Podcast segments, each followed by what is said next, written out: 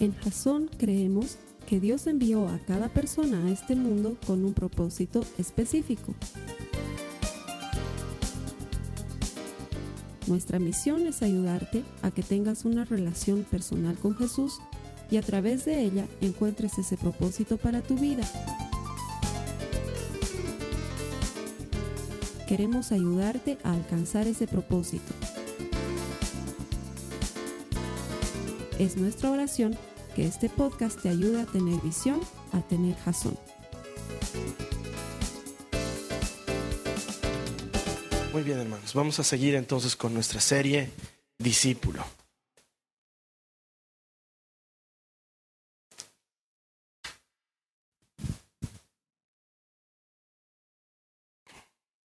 No sé.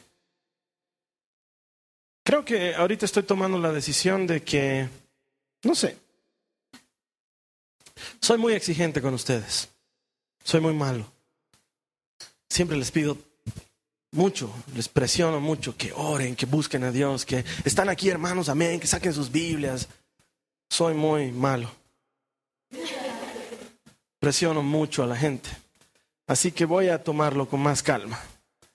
Y voy a tomarlo con más calma también en relación a ustedes. Voy a dejar que todo sea más light. ¿Les parece? No, sí, sí, porque es mucha presión. De hecho, creo que vamos a hacer un pequeño cambio a nuestra declaración de misión. Ustedes saben que nuestra misión es ayudar a que las personas desarrollen una relación personal con Jesús, pero creo que eso es muy fuerte, es mucha presión para la gente, así que ¿Qué les parece si vamos a solamente ayudar a que las personas sepan que existe Jesús? Es más, es más, no sé, más tranquilo, digamos. Sí, y de hecho, no sé si deberíamos seguirnos llamando Jasón. Visión, es muy, es muy comprometedor. Visión. Tal vez deberíamos cambiar el nombre en lugar de visión, no sé, llamarnos algo así como realidad, digamos, ¿no? Algo más, menos que busque más allá y más de hoy, ¿no? No sé, estoy pensándola seriamente porque hay mucha diferencia entre ser cristiano y ser discípulo. De hecho, en nuestro país el 98% de las personas declaran ser cristianas. Eso es algo lindo, estadísticamente hablando, pero como que ser cristiano es muy fácil, es, no exige tantas cosas. Ser discípulo es más complicado. Ser discípulo exige pagar un precio. Y mi trabajo es decirles la verdad desde la Biblia. Nunca inventarme nada, nunca aumentarle algo, nunca quitarle algo. Mi idea, mi anhelo no es conseguir seguidores. Mi anhelo es ayudar a que la gente desarrolle una relación personal con Jesús. A esa gente se le conoce como discípulos. Y eso es un poco más que ser cristiano. Con esto no quiero decir que cuando te pregunten si eres cristiano digas que no. Cuando a mí me preguntan si soy cristiano, lo digo con mucha alegría. Claro que soy cristiano. Desde hace más de 20 años soy cristiano. Y lo digo con mucha alegría. Pero si me preguntan, Carlos Alberto, ¿y eres discípulo? Eso es más difícil de responder porque hay que pagar un precio muy alto. Acompáñenme a Lucas 14, en sus Biblias, Lucas 14. Vamos a leer los versículos 26 al 28 y luego vamos a saltar al 30. Lucas 14.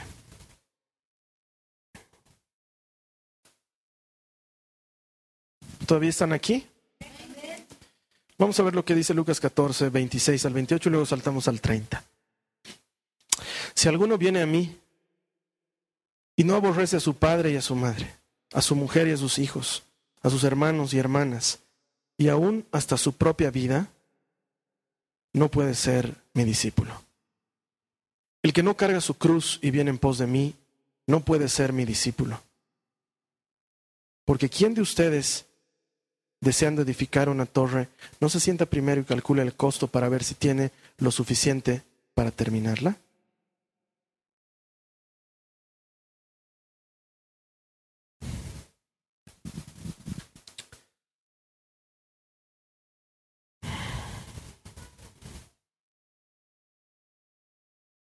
No sé si alguna vez han calculado el costo. de ser discípulo. Pero es un costo alto. Hay muchas cosas que Jesús aquí pide que sean menos en relación a Él. Y esto Jesús lo habló en una época en que, como ya les conté la semana pasada, ser discípulo era lo máximo. Porque eso quería decir que eras lo mejor de lo mejor. Seguir a Jesús tiene un precio y tengo que decírtelo, tiene un precio. Probablemente por ser cristiano la gente te rechace, porque has comenzado a ser discípulo. Ya no eres cristiano nomás, ahora eres discípulo. Tienes otra mentalidad quieres ser igual que tu maestro. El discípulo quiere ser igual que su maestro. Y empieza a hacer las cosas que hacía su maestro. Y empieza a hablar como hablaba su maestro. Y empieza a enseñar como enseñaba su maestro. Y a vivir a la manera que vivía su maestro. Y esto genera problemas. Porque los discípulos no tienen temor de tocar leprosos. Los discípulos no tienen temor de juntarse con pecadores. Los discípulos hacen que los fariseos se escandalicen. Y entonces la gente empieza a rechazar a los discípulos y probablemente en tu casa sufra rechazo. Porque no es que mi hijo o mi hija se ha vuelto discípulo de Jesús y qué lindo, es, claro, por esas cosas descuidas la familia, claro, por esas cosas ya no nos quieres. O tal vez en tu trabajo, o tal vez tus amistades. Porque Jesús dice que hasta tu propia vida está en riesgo si vas a ser discípulo. Y mi trabajo es decirte, calcula el costo. Y tal vez alguien venga y me diga, qué burro eres, Carlos Alberto, porque lo único que vas a lograr es tener gente que no quiera ser discípulos. Todos van a decir, no, mejor yo no me comprometo, mejor yo no me comprometo. Es un precio que estoy dispuesto a pagar, porque prefiero tener un discípulo que cargar con cientos de personas que son simpatizantes de Jesús. Y lo digo en, en toda la extensión de la palabra cargar. Soy honesto con ustedes. Seguidores, hay muchos. Simpatizantes, hay muchos. Discípulos son los que han decidido negarse a sí mismos, tomar la cruz y ser como el Maestro. Y esos son pocos. Pero esos son los que transforman el mundo. Lo vienen transformando desde hace dos mil años y lo siguen haciendo hoy. Es la gente que yo necesito en Jason. Vamos a volver a nuestras Biblias a Lucas 5. Lucas 5 y vamos a leer los, versos del 1 al 8.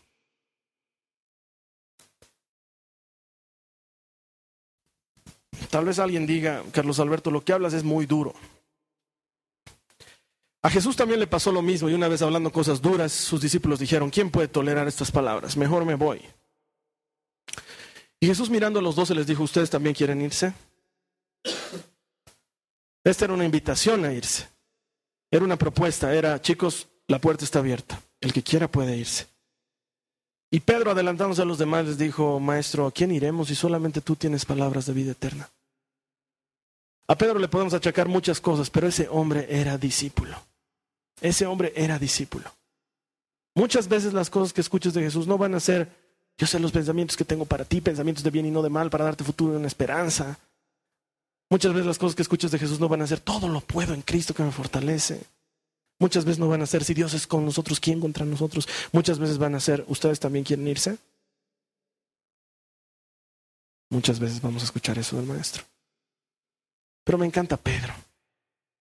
Con todo lo torpe y lo atolondrado que era, él sabía lo que quería hacer. Mira lo que dice Lucas. Aconteció que mientras la multitud se agolpaba sobre Jesús para oír la palabra de Dios, Estando él junto al lago de Genazaret, vio dos barcas que estaban a la orilla del lago, pero los pescadores habían bajado de ellas y lavaban las redes. Subiendo una de las barcas, que era de Simón, pidió que se separara un poco de la tierra y sentándose enseñaba a las multitudes desde la barca. Al terminar de hablar, le dijo a Simón, sal a la parte más profunda y echen sus redes para pescar. Simón le contestó, maestro, hemos estado trabajando toda la noche y no hemos pescado nada, pero porque tú me lo pides, echaré las redes.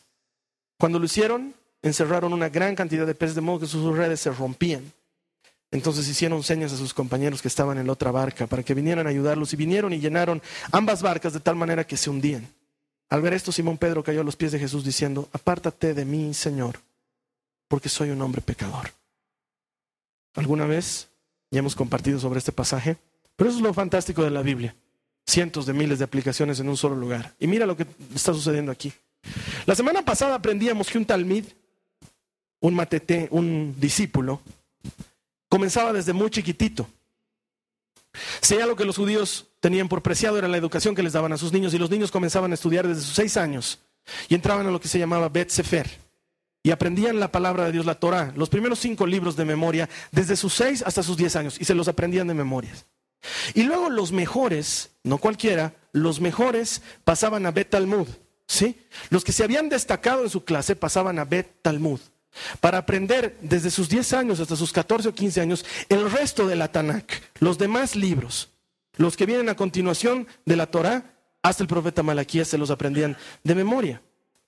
Y solamente los que llegaban a ser los mejores de ese grupo, los mejores, entonces ellos tenían oportunidad de buscar a un rabí para que el rabí los adopte en el mejor término como sus talmids, como sus discípulos. Y a partir de eso ellos dejaban todo y se iban a vivir con el rabí para aprender de él, para ser como él y para perpetuar su yugo, la manera de enseñar y la interpretación que él tenía de las escrituras. ¿Sí? Pero esto solamente lo lograban los mejores, los que eran lo mejor de lo mejor. Es como que tú hayas estudiado en tu colegio y te hayas esmerado, siempre hayas estado en el cuadro de honor y cuando has llegado a la promoción te has graduado con honores y entonces solamente si eres el mejor de los mejores consigues una beca a una universidad de prestigio. Pero el resto, los normales, los mediocres y los buenos para nada, tenían que conformarse con o no estudiar o estudiar algo por ahí nomás. Y en esa época era, o eres rabí y eres lo máximo de lo máximo, o anda y ocúpate de los negocios de tu familia. Sé pescador, sé constructor de tiendas, anda a labrar la tierra, construir edificios, no sé, anda a hacer los negocios de tu familia. No eres lo suficientemente bueno para aspirar a algún día a ser rabí. No eres lo suficientemente bueno. Y miren en qué está Pedro. Dice que está con sus cuates lavando. ¿Qué está lavando? ¿Redes de qué? No eran redes de arco de fútbol, ¿no? Eh? Estaba en los negocios de la familia. O sea que lo más seguro es que a Pedro le, le habían dicho un par de veces, anda ocupate de los negocios de tu casa, te daré para tu radiotaxi, toma, chao. Probablemente Pedro, según lo que nos cuenta Hechos de los Apóstoles, ni siquiera haya llegado a Bet Talmud. Porque la gente de la época, cuando Pedro predicó esa famosa prédica del día de Pentecostés, dijeron, ¿cómo puede ser que estos hombres sin educación hablen estas maravillas. Y esa palabra sin educación se traduce textualmente al español como idiotas. O sea, lo que estaban diciendo en ese momento, después de la prédica de Pedro, es, ¿quiénes son estos idiotas que hablan con tanta sabiduría? Un idiota es una persona cuya cuyo intelecto no le da para más. ¿Sí? Entonces probablemente Pedro no se sabía de memoria ni siquiera los primeros cinco libros, probablemente. De hecho, creo que Pedro estaba acostumbrado a no sacar buenas notas, a que su mamá haya estado detrás de él, Pedro, haz tu tarea, Pedro, ya pues lee el Éxodo, Pedro. Probablemente, es muy probable. Y con esto también estaba acostumbrado al rechazo, a que le digan, andate, no hables macanas, calla tu boca, tonto. Es muy probable. De hecho, si se dan cuenta, la Biblia está llena de pasajes en los que se ve lo atropellado que era Pedro. ¿Lo ve? Yo me imagino que cuando Jesús se dio vuelta y les dijo, ustedes también se quieren ir.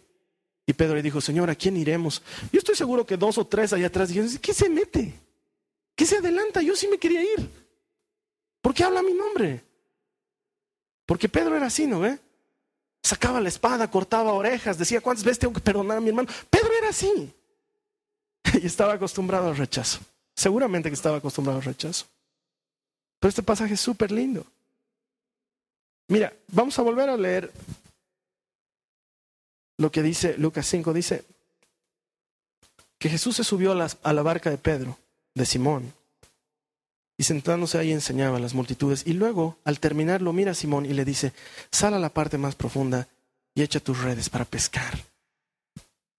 Y Simón le dice, maestro, hemos estado trabajando toda la noche y no hemos pescado nada, pero porque tú lo pides lo voy a hacer.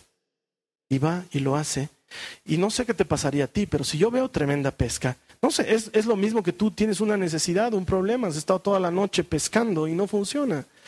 Y de repente viene Dios y soluciona el problema. Y lo primero que yo haría, si Dios soluciona mi necesidad, es, wow, o gracias por la sorpresa. Pero lo último que le haría es, andate, andate. Porque es lo que está haciendo Pedro. Le soluciona la vida, le hacen ganar la pesca de una semana, y el tipo en lugar de wow o algo, lo mira a Jesús, entra en pánico y le dice, andate, no te me acerques, soy un hombre pecador. ¿Saben qué es lo que está pasando? No es locura. Es el buen Pedro que está acostumbrado al rechazo. De hecho, cuando Pedro le dice, apártate de mí porque soy un hombre pecador, está utilizando una palabra griega que se pronuncia amartolos. Amartolos. A ver, di conmigo, amartolos. Quiere decir pecador o por debajo del estándar. Eso es lo que quiere decir textualmente. Amartolos quiere decir no llego al estándar. Lo que Pedro le está diciendo es, ¿sabes qué Jesús? Estoy acostumbrado a que me rechacen. Y antes de que tú me digas, andate a ocupar de los negocios de tu familia, prefiero afuerearte yo. No quiero escuchar otra vez que no llego al estándar, que no tengo lo que hace falta, que no soy lo suficientemente bueno. No estoy listo para escucharlo otra vez. Eso es lo que le está pasando a Pedro. Y eso es lo que nos pasa a muchos de nosotros, porque como que ser cristiano es fácil de llevar, pero cuando se nos invita a ser discípulos, todos decimos, creo que no tengo lo que hace falta. El Carlos está hablando de pagar un precio y realmente el precio es alto y no sé si yo pueda pagar ese precio. Creo que no tengo lo que hace falta porque soy un amartolos, un hombre, una mujer debajo del estándar, debajo del promedio. ¿Cuántos alguna vez se han sentido así? No levanten la mano. ¿Cuántos han dicho, no, no levanten la mano, no quiero saber? ¿Cuántos alguna vez han dicho, Señor, no tengo lo que hace falta?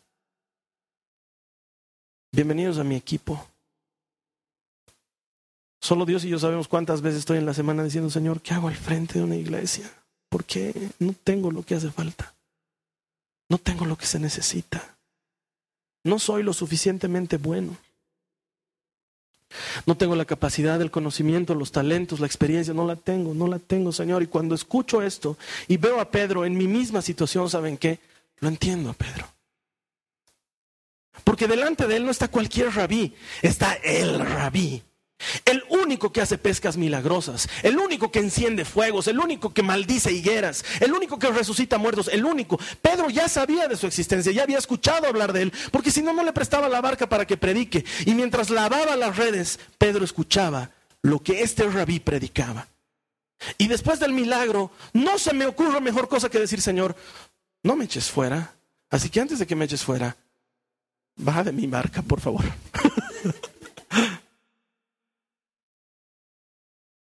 No sé si te pasa lo mismo. Pero el Señor viene y te está invitando a ser discípulo y probablemente tú entras en pánico como yo y le dices, Señor, soy un hombre pecador. No estoy al nivel. Me ha tocado muchas veces con mucha gente. Invito, quieres servir en esto. Mucha gente me dice, creo que no tengo lo que hace falta. Creo que no estoy listo. Creo que no soy lo suficientemente bueno. Pero por alguna razón Jesús anda buscando ese tipo de discípulos. Por alguna razón Él necesita esa gente que piensa que es demasiado normal como para hacerlo y los llama. Y viene y lo llama Pedro. Y en el verso 10 le dice, mi estimado, no te preocupes. No tengas temor. No te asustes. No te voy a afuerear desde ahora vas a ser pescador de hombres. Yo digo que tú tienes lo que hace falta. Es que Señor, soy pecador. Quiero que me ayudes. Es que Señor, no tengo tiempo. Te estoy buscando. Es que Señor, estoy limitado porque mi familia no me dejan. Te necesito. Es que Señor, ¿qué le voy a decir a mi marido? ¿Qué le voy a decir a mi esposa? No te preocupes, no tengas miedo. Yo te voy a hacer pescador de hombres. No eres tú, soy yo. El rabí sigo siendo yo, dice Jesús. Y entonces, mi hermano, de esto aprendo que lo primero que hace un discípulo es que va de pesca. Un discípulo va de pesca. Un discípulo hace lo que hacía exactamente su maestro. Y su maestro salió a pescar. Se subió a la barca y mientras Pedro y sus amigos pescaban peces, Jesús estaba pescando hombres. Y cuando termina el asunto de la pesca, Jesús le dice a Pedro, yo quiero que tú seas como yo. Creo que tienes lo que hace falta para ser como yo. Desde ahora ya no vas a pescar peces, vas a pescar hombres, como yo pesco hombres. Un discípulo va de pesca. Un discípulo va de pesca. De hecho, Mateo 28, 19 al 20 nos lo aclara mucho más. Mateo 18, Mateo 28, Mateo 28, 19 al 20. Vayan pues y hagan discípulos a todas las naciones, bautizándolos en el nombre del Padre y del Hijo y del Espíritu Santo, enseñándoles a guardar todo lo que les he mandado. Y recuerden, he aquí, yo estoy con ustedes todos los días hasta el fin del mundo. Yo me pregunto, ¿qué capo Jesús? ¿Cómo hizo para dejarlos a sus discípulos y dejarlos? ¿Cuándo fueron a escuela bíblica? ¿Cuándo pasaron seminario teológico? ¿Cuándo les enseñó los misterios? ¿Cuándo? Agarró y les dijo, ¿saben qué? ¿Ya han visto cómo se resucitan muertos? ¿Ya han visto cómo se están enfermos? Vayan y hagan lo mismo, chao. Y se fue. Con razón los tipos estuvieron muertos de miedo 50 días hasta Pentecostés. Es como que te entreguen un televisor y se lleven el manual de instrucciones y te digan, ojo, explota. Es lo único que te chao. Y se van. Tú estás ahí con la tele nueva, la ves de todas las planas, bella, pero no sabes qué botón apretar porque explota y se han llevado las instrucciones. Lo que pasa es que realmente Jesús confiaba en que sus discípulos podían hacer lo que él hacía. Y un discípulo va de pesca y Jesús lo sabe y les dice, a partir de hoy, ustedes van de pesca. Un discípulo hace discípulos. Eso es lo que hace un discípulo. No busco cristianos, quiero discípulos. Si voy a parecerme en algo a mi, a mi maestro, quiero hacer discípulos como Él hace discípulos. Eso es lo que quiero hacer. Y hacer discípulos, hermanos, no es dar clases. Porque a lo mejor ahora estés diciendo, pucha, ya me fregaste, yo no tengo el don de enseñar, hermano. No importa, Pedro tampoco tenía. No es dar clases. No es que a partir de ahora vamos a habilitar este lado de Jasón. Mira, es justo, está hecho para poner una pizarra. Vamos a poner las sillas. ¿Y de qué quieres dar clases? No sé, hermano, corte y confección es lo único que me han enseñado. no, Hacer discípulos no es dar clases. ¿Cómo lo hacía Jesús? ¿Cómo lo hacía Jesús? Jesús era un verdadero rabí. Él hacía que lo cotidiano tenga enfoque en lo eterno.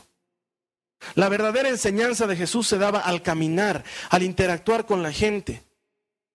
El verdadero testimonio de Jesús se daba cuando recibía al leproso sin miedo, cuando iba a la casa de la suegra enferma, cuando no tenía temor de llegar a donde sus amigos y resucitar a un muerto, cuando no tenía vergüenza de declarar del Dios delante de los fariseos y los saduceos. Y les enseñaba con el ejemplo cada día a que vean que la vida tenía que tener un enfoque en lo eterno, que las cosas de este mundo son pasajeras y terminarán, porque sea lo que sea por lo que estés pasando ahorita, también pasará, terminará, no durará para siempre. Y nuestro enfoque debería estar en lo eterno y no en lo presente, no en lo temporal. Y él enseñaba a sus discípulos a mirar lo eterno con su ejemplo de vida, con las cosas cotidianas. Entonces veía un grupo de muchachos en la plaza y él decía, ustedes son como estos muchachos que les cantamos cantos y no se alegramos, no se alegraron, les contamos cuentos tristes y no lloraron. Y la gente decía, ¿de qué está hablando este hombre? Y él estaba hablando de lo eterno. Había venido a enseñar la palabra y a mostrar el reino y la gente ni se alegró ni lloró. No entendió lo que estaba pasando. Pero él hacía eso con sus discípulos. Y les decía, lo que he explicado hace un momento del sembrador es fácil de entender. El sembrador es el que lleva la palabra y la palabra es la semilla y cae al borde del camino porque muchas veces la palabra no cae en buena tierra. Y entonces vienen las aves y se lo comen. ¿Y qué son las aves? Son los problemas, las necesidades, el enemigo viene y se lo come. Y las espinas, eso es tu necesidad, tu problema, tu, tu, aflicción que ahoga tu, tu buena palabra sembrada en ti. Pero alguna palabra cae en buena tierra. Y él les explicaba de cosas naturales, enfoque en lo eterno. Eso es lo que hacía el rabí. Y un discípulo va de pesca, hace otros discípulos. Te pregunto, ¿a quién deberías estar discipulando? Eh, eh, eh, un rato, Carlos Alberto. Yo soy cristiano todavía, no discípulo. Tal vez, si no estás discipulando, sí, a alguien deberías estar discipulando, a alguien deberías estar entrenando. ¿A quién? Te pregunto, ¿a quién? Como padres, a los primeros que debemos estar discipulando son a nuestros hijos. Porque ellos te ven, como dirían, en la mayonesa de la milanesa. Porque cuando te falta plata, ¿cómo reaccionas delante de ellos? Porque delante de los demás podemos poner una máscara y decir, no, todo está bien, Dios es fiel, estoy confiado, aleluya, gloria a Dios, santo, mi alma te alaba. Pero cuando estás en tu casa y te falta dinero y empiezas a entrar en pánico y toda tu familia te ve que entras en pánico, ¿cómo los estás discipulando? O cuando te falta algo, te pones de rodillas y les dices, hijitos, vamos a aprender. Así se pelean las batallas. Señor, no tengo, pero tú eres mi proveedor. Y te ven. O son los primeros que ven que eres el que dice, ay, no iremos a Jasón este domingo. discípulo está predicando. Esperaremos que predique algo de prosperidad. Porque con eso estás discipulando, no con dar clases. No con, bueno, hijos queridos, llegó nuestra media hora de devocional. Nos vamos a sentar todos, vamos a orar, uno por uno. A ver, hijito, ora. Entonces el otro, ¿no? Señor. Pero si ellos ven que tú tienes pasión por Dios, que Dios es lo primero y lo más importante para ti, estás discipulando a tus hijos. Y luego eso lo puedes trasladar a tu pareja, lo puedes trasladar a tu compañero de trabajo. Discipular no es dar clases, es vivir como vivió el maestro. Y cuando vives como vive Él, acabas de salir de pesca. Estás pescando hombres. La gente quiere tener lo que tú tienes. Quiere hacer lo que tú haces. Eso es lo que hace un discípulo. Pero ¿por qué fallamos? ¿Por qué fallamos cuando estamos discipulando? Sencillo, hermanos. Dice la Biblia que Jesús vino en toda verdad y en toda gracia. Dos aspectos, verdad y gracia. Jesús vino en toda verdad y gracia. Y predicaba en toda verdad y en toda gracia. Pero nosotros o predicamos en toda verdad o predicamos en toda gracia. Y por eso fallamos. Entonces cuando predicamos en toda verdad es cuando lo agarramos a nuestro hijo y le decimos, ah, servidor de Satanás, escuchando Marilyn Manson piensas que vas a conseguir salvación para tu alma, al infierno te vas a ir, aleluya. Santo. O a tu compañero de trabajo. Claro, borracho, ¿no? Por la concupiscencia de la carne y de tus pecados. Por eso te vas a ir directito al infierno, pero hay salvación en Jesús. Amén. ¿Cuántos espantacristianos sabemos que solo usamos la verdad? Porque es verdad. Predicamos verdad, pero solo verdad, no gracia. ¿Y cuántos sabemos esos? Que le jesuseamos a nuestros hijos hasta que ya no quieren escuchar de Jesús, ¿no? Reunión en la casa, invitados, va a orar mi hijito. Y el otro te está odiando, te está odiando. Dice, ¿por qué me? ¿Por qué? Y todavía te dice, no, no, no mami, no papi, ora tú. No, hijito, ora tú. En Jasón va. No, te está odiando. Y luego cuando no, no ha querido orar, o ha orado mal, luego lo agarras y le dices, por eso estás mal en tu vida. Porque no estás desarrollando una relación personal con Cristo Jesús. Amén. Muchas veces cometemos ese error. O predicamos solo gracia, solo gracia. Tranquilo, hermano. Tú tranquilo. Jesús te ama así como eres, hermano. Tranquilo. No necesitas dejar nada para seguir a Jesús, así como estás. Es, que no me gusta ir a la iglesia y media hora de predica. Tranquilo, hermano, no se trata de media hora. 15 minutos anda. Si se trata de que tú te sientas bien, uno no va a la iglesia para otra cosa, es para que estés feliz. Jesús quiere que seas feliz. Él quiere que seas feliz. La Biblia está llena de la palabra felicidad. ¿No les ha pasado lo otro? Pero Jesús no predicaba solo gracia o solo verdad, predicaba gracia y verdad. Y entonces decía, bienaventurados los pobres de espíritu, porque verán a Dios. Y te decía una verdad, pero le introducía gracia. Y si tu hermano peca siete veces contra ti en el mismo día, siete veces perdónale. Porque así quieres que tu padre te perdone, ¿verdad? Pero si tú no perdonas a tu hermano, tu padre no tiene por qué perdonarte. Y no apartaba la verdad de la gracia. Hay que saber salir de pesca viendo al maestro, haciendo como hacía el maestro. Está bien que ores por alguien para que venga a la iglesia, está muy bien. Yo también oro por mucha gente para que venga aquí. Pero cuando tratas con ellos, ¿cómo tratas con ellos? Y por eso probablemente el primer problema que tengas es en tu familia porque ellos te conocen cómo eres en la mayonesa de la milanesa. La verdad de la vida. En la verdad de la vida. Pero puedes construir un verdadero discípulo si empiezas a ser como Jesús. Hay dos requisitos para pescar, mi hermano. Dos requisitos muy sencillos, muy sencillos, pero que demandan un precio. Mira Lucas 5 otra vez, versos 4 y 5. Lucas 5, 4 y 5. Al terminar de hablar, dijo Simón, sal a la parte más profunda y echen sus redes para pescar. Y Simón le contestó, probablemente la frase más importante de toda la Biblia. De veras. Mira, maestro, hemos estado trabajando toda la noche y no hemos pescado nada, pero porque tú me lo pides, echaré las redes una vez más. Y mira el verso 11.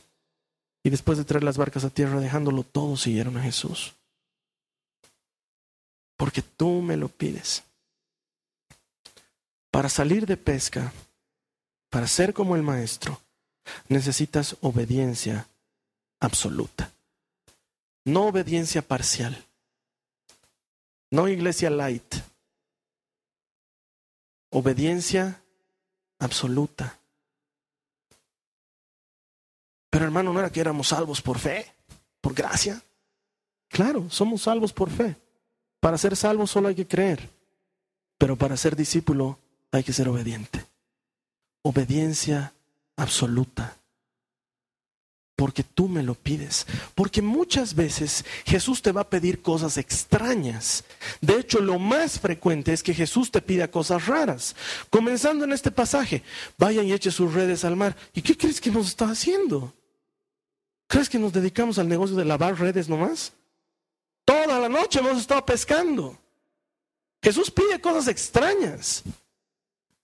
Si alguien te abofetea en la mejilla derecha, dale a la izquierda. A ver, dale tú. Dale tú. Porque cuando te abofetean en la izquierda, no me dejes mentir. ¿Tú quieres devolverle la bofetada o no? O yo soy el único de este planeta. Te escupen y estás viendo dónde rayarle el auto. No. O no es así. O no es así. Si alguien te quita tu capa, dale también tu manto. A ver, veremos. Si alguien te quita tu chamarra, ladrón, ratero, lo vas a perseguir. No le vas a dar, no le vas a decir, hijo, Dios te bendiga, que esa chamarra te proteja. Pero Jesús te pide cosas extrañas. Te pide cosas extrañas. Te dice, ¿quieres recibir? Da. ¿Quieres tener? Entrega. ¿Quieres vivir? Morí cosas extrañas. Y te va a pedir cosas extrañas toda tu vida. Y se requiere obediencia absoluta. Porque te vas a estar peleando con tu esposo o con tu esposa, te vas a estar peleando y Jesús va a venir a tu oído y te va a decir, no respondas. Y Él necesita a alguien que le diga, porque tú me lo pides, no voy a responder. Y te van a hacer injusticias en tu trabajo, te las van a hacer. Y van a esperar que devuelvas moneda por moneda. Pero Jesús va a venir y te va a decir, ¿quieres ser como yo? No respondas así. Combatí el mal con el bien. Y necesita discípulos que le digan, porque tú me lo pides, no lo voy a hacer. Obediencia absoluta. Y Él va a venir y va a decir, necesito de tu tiempo. No el día que tú quieras, el día que yo quiero. Una hora. Y va a necesitar uno que le diga, porque tú me lo pides, lo voy a hacer. Y me acuerdo, cuando estaba en Lima, el 2009, estaba perdido porque yo no sabía qué iba a hacer de mi vida, sabía que iba a seguir enseñando la Biblia, pero no sabía cómo, cuándo ni dónde. Y me acuerdo que esa noche me habló, Dios claro, como pocas veces he escuchado que me hablara, y me dijo, yo no quiero que seas sucursal de nadie, yo quiero que enseñes lo que yo te he enseñado y estás buscando cobertura, yo soy tu cobertura.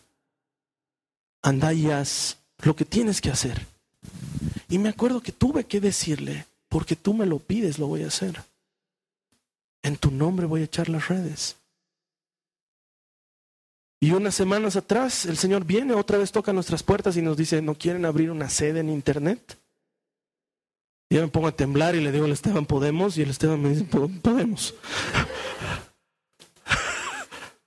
Y yo le pregunto al Señor, Señor, ¿quieres que haga esto? Y me dice, quiero que lo hagas, que mi evangelio sea predicado hasta el último confín de la tierra. Entonces yo le digo, Señor, no tengo lo que hace falta, no tengo ni la gente, ni los equipos, porque cuando me lo ofrecieron yo no sabía nada. No sabía lo que había detrás de. Yo no tengo los equipos, no tengo el material, no tengo la gente, no tengo la capacitación, no tengo nada. Pero porque tú me lo pides, voy a echar las redes. Y Él es el que hace la pesca milagrosa. Y Jesús muchas veces te va a pedir cosas difíciles de entender, que van más allá de tu lógica. Y para eso se necesita obediencia absoluta. Y la segunda cosa que se necesita es abandono total. Lo dejaron todo. Ahora yo la semana pasada les he explicado que ellos lo dejaron todo porque ser talmid de un rabí era lo máximo de lo máximo. Pero quiero que entiendas, ser discípulo de Jesucristo es lo máximo de lo máximo de lo máximo. Nunca en mi vida hubiera soñado trabajar para un mejor empleador que para él. Nunca en mi vida hubiera soñado trabajar para un mejor artista que para él. Él es el mejor. Y ser discípulo es lo máximo. Es lo máximo. ¿Dónde estás trabajando? Ah, estoy de gerente en tal parte. ¿Y tú de qué estás trabajando? De discípulo. Y te miran con cara de, oh, se debe morir de hambre. Pero mi jefe, mi jefe dice que nunca faltará el pan sobre mi mesa. Mi jefe dice que mis vestidos nunca envejecerán. Mi jefe dice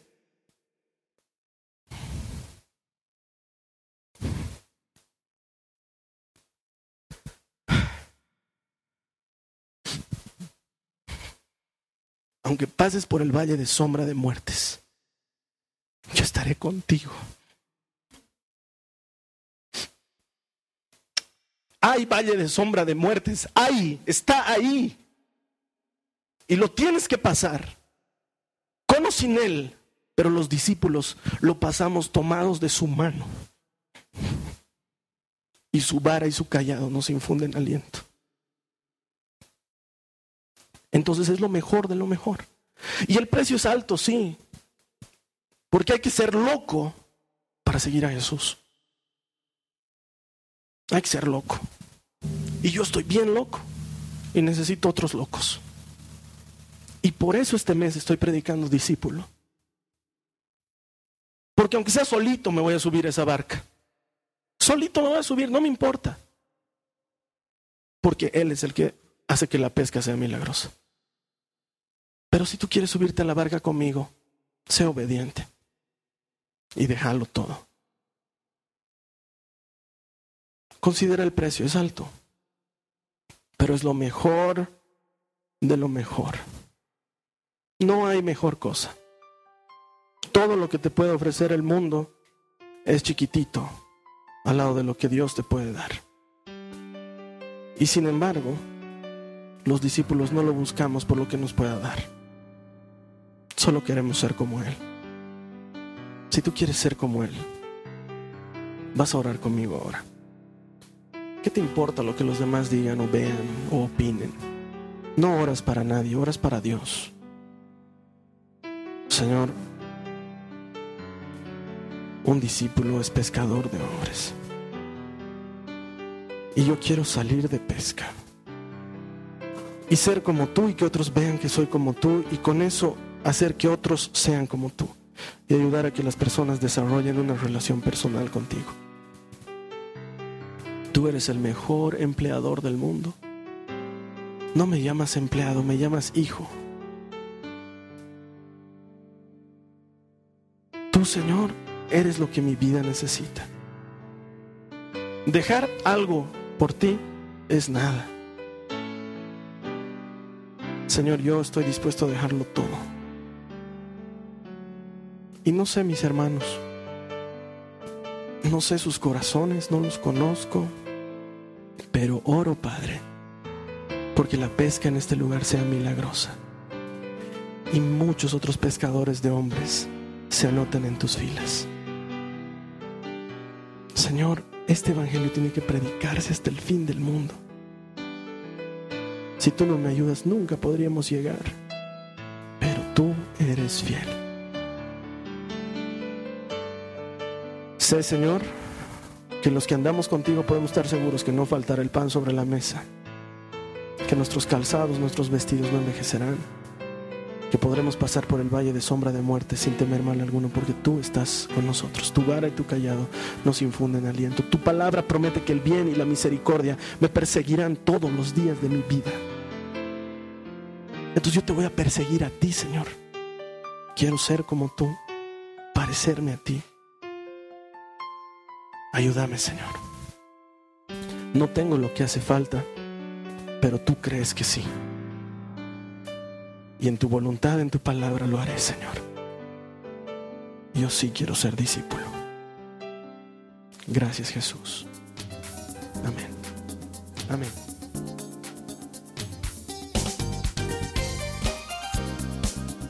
Esta ha sido una producción de Jason Cristianos con propósito. Para mayor información sobre nuestra iglesia o sobre el propósito de Dios para tu vida, visita nuestro sitio web www.jason.info. Allí encontrarás muchos recursos para animarte en tu relación con Dios, enseñanzas, nuestro blog, prédicas y mucho más. Te lo deletreamos www.jazon.info. También puedes visitarnos en nuestro sitio en Facebook www.facebook.com barra Que Dios te bendiga abundantemente. Muchas gracias.